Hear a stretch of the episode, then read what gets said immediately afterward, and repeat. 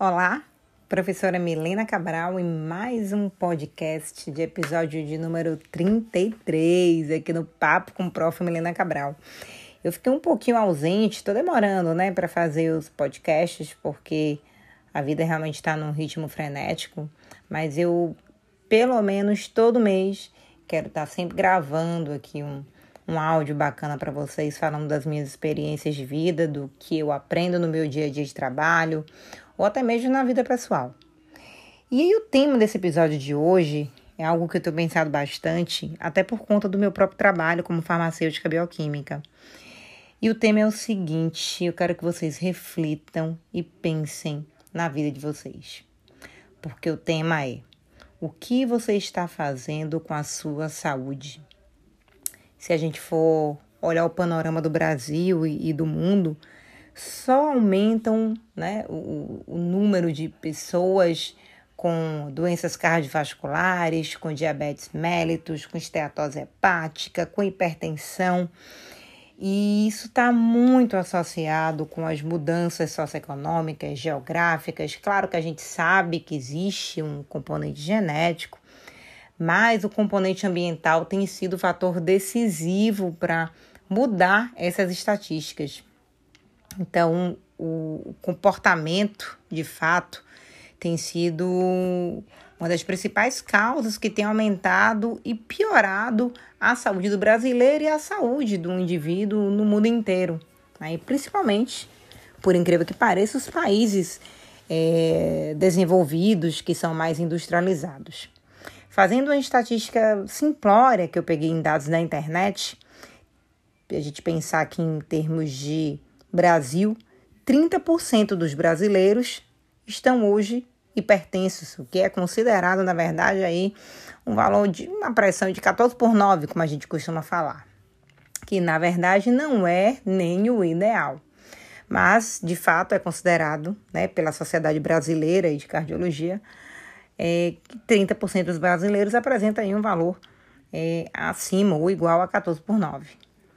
E aí, se a gente for pensar em termos também de diabetes mellitus, né? Diabetes mellitus do tipo 2, principalmente, que aí tem um componente também genético associado e tem muito a ver com os hábitos de consumo, né? Que acabam desencadeando muitas vezes também essa resistência à insulina. A Organização Mundial de Saúde ela estima aí que em 2030 teremos 300 milhões de indivíduos no mundo com diabetes mellitus do tipo 2. Em termos de incidência, incidência da diabetes, né, da ocorrência da diabetes, o Brasil é o quinto país no mundo inteiro acometendo hoje, dados mais recentes que foram de abril agora de 2021, 16,8 milhões de brasileiros com diabetes. E a estimativa, né, para o Brasil é que em 2030 essa incidência chegue aí a 21,5 milhões. Se a gente for pensar em termos de doenças cardiovasculares, que na verdade aí sim é, me atrapalhei, mas foi o dado recente que eu peguei de abril agora de 2021, só ah, estamos em junho de 2021 e de janeiro até o mês de abril nós já tivemos 130 mil aproximadamente brasileiros que morreram por doenças cardiovasculares que são uma das, das, doenças, do grupo de doenças que mais matam no mundo inteiro. Eu me lembro quando eu estudava isso na faculdade, quando eu estudava bioquímica clínica, fisiologia, e já se falava né, que as doenças que mais matam no mundo são as doenças cardiovasculares. E a gente talvez é, sempre tem associado com a galera mais idosa, acima dos 60 anos né? Que aí tem aí a, o AVC, o infarto. E hoje essa idade está reduzindo cada vez mais justamente pelos hábitos de consumo. Era tão difícil a gente ver uma criança é, com diabetes do tipo 2 sendo ali desenvolvida, a maior parte ainda é diabetes mellitus do tipo 1, que aí tem um componente autoimune também muitas vezes por trás. E aí você vê que esse número está aumentando. Crianças hoje com 15, 12, 15 anos com esteatose hepática, né? Com já gordura no fígado, que é um acúmulo ali de triglicerídeos. Está muito também associado aí com os maus hábitos alimentares e também com a ocorrência da, da diabetes, a obesidade principalmente. Então, a gente já vê hoje crianças, adolescentes com obesidade e aumentando cada dia mais o número, então, de crianças que mais precocemente já desenvolvem essas doenças é, metabólicas que, num futuro não tão longe assim, começa a acarretar problemas sérios. E aí vem desenvolvendo a hipertensão, a dislipidemia, é, a hiperglicemia e aí se tornam né, verdadeiros portadores de síndrome metabólica.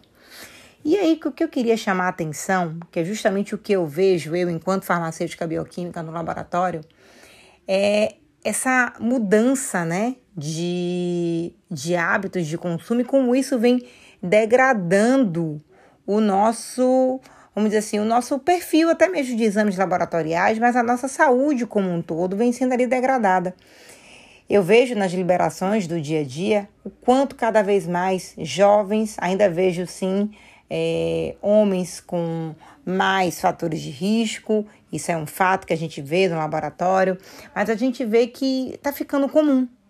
Está ficando comum eu olhar para uma glicemia de 110 pré-diabético e, e liberar isso para pacientes de 20 anos. E eu me lembro que logo que eu saí da faculdade, que eu comecei a trabalhar, era muito mais comum eu ver isso com 50, 60 anos. E agora não.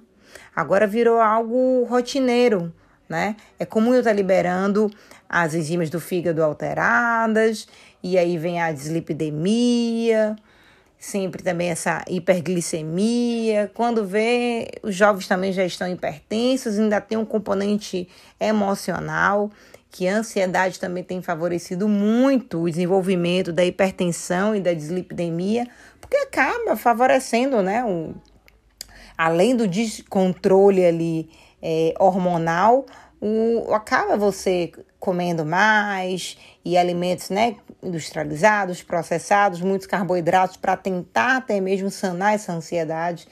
E isso acaba desenvolvendo, então, a ocorrência dessas doenças metabólicas eu tenho me preocupado muito é, justamente com, com isso pelo meu próprio trabalho. De ver ali no dia a dia que cada dia que passa eu libero mais e mais resultados alterados para uma galera jovem. E esse podcast eu estou fazendo justamente como um alerta, né? Porque por mais que a gente queira viver muito hoje, parece que já é uma é um, uma fase, uma época onde a gente quer viver muito o imediatismo e essa busca do, da felicidade, a gente tem que ser feliz a qualquer custo e aproveitar tudo que a gente puder. Parece que a gente quer engolir o mundo, né? E nessa tentativa desenfreada de engolir o mundo, de aproveitar tudo que pode oferecer, acaba que a gente está tendo descontrole emocional e isso está influenciando nos nossos hábitos comportamentais principalmente alimentício. Ainda bem que tem uma frente aí também agora, né, e com as redes sociais, de induzir também a alimentação com mais frutas, mais verduras, uma, uma alimentação mais proteica, com menos carboidratos é simples, mas também eu vejo, não todos os casos, mas vejo que muitas vezes o, o objetivo também não é o de melhorar a saúde em si, mas é mais uma questão meramente estética. E é como se as pessoas estivessem perdendo o foco de fato do que verdadeiramente importa, né? Hoje com a Covid-19 eu vejo que a gente sem saúde a gente não é nada. A gente não trabalha, a gente não gera renda, a gente não paga as contas e dificulta, obviamente, a nossa sobrevivência. Então, eu sou muito adepta de que a gente procure ter uma boa saúde, porque, de fato, sem saúde a gente não consegue fazer nada mais. O resto todo vai ficar para trás. As suas conquistas, suas metas a serem alcançadas, os seus sonhos, né? E tudo que a gente quer tão afobadamente aproveitar acaba ficando para trás, acaba ficando como poeira no vento. Então eu quero deixar esse recado para vocês de olharem a vida de uma forma que você aproveite, tá? E como meu esposo Garrido costuma falar, tenha pressa, mas não perca tempo. É, não tenha desculpa, não tenha pressa, mas não perca tempo. Sabe aquela coisa de devagar e sempre? Sem afobação de querer, como eu falei, engolir o mundo de uma vez só? Então, que a gente possa saborear a vida, que a gente possa aproveitar cada coisinha e que a gente possa fazer do nosso corpo o nosso templo, né?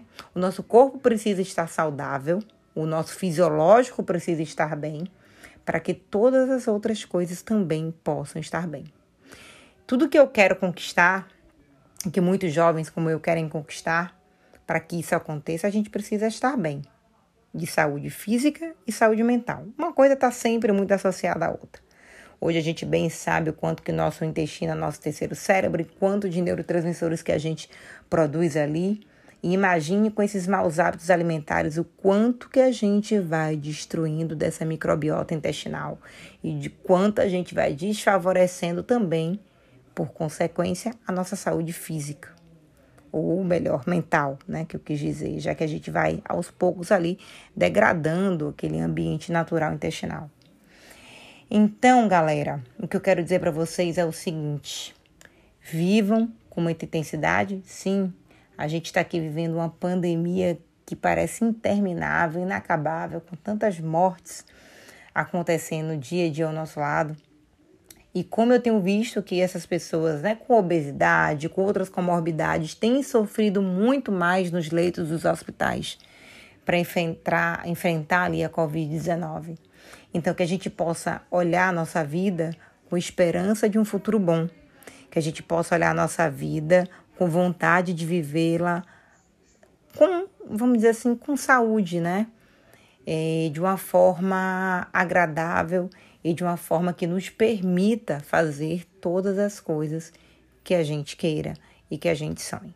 Então, tenha bons hábitos de sono, tenham bons hábitos alimentares, pratiquem atividade física. Parece clichê, mas não é clichê. É o que tem salvado muitas e muitas vidas no contexto atual. Claro que a gente sabe que tem uma genética aí por detrás também envolvida, que às vezes a gente vê, poxa, tanta gente que tem tantos bons hábitos e mesmo assim teve a sua vida ceifada pela Covid. Mas o grande número de pessoas que sobreviveram e enfrentaram todo esse drama geralmente eram pessoas que não tinham comorbidades. Isso é um fato. Então, eu quero chamar e convidar todos vocês para terem uma vida longeva, uma vida sem hipertensão, uma vida sem obesidade, uma vida sem diabetes, uma vida sem dislipidemia, uma vida com saúde, repleta e abundante de saúde. Então, quero deixar esse podcast para vocês refletirem sobre o que vocês estão comendo, colocando para dentro do corpo de vocês e o que vocês estão fazendo com a vida de vocês a cada dia que passa, tá bom? Um grande, enorme beijo e eu desejo tudo de melhor para todos vocês. Até mais.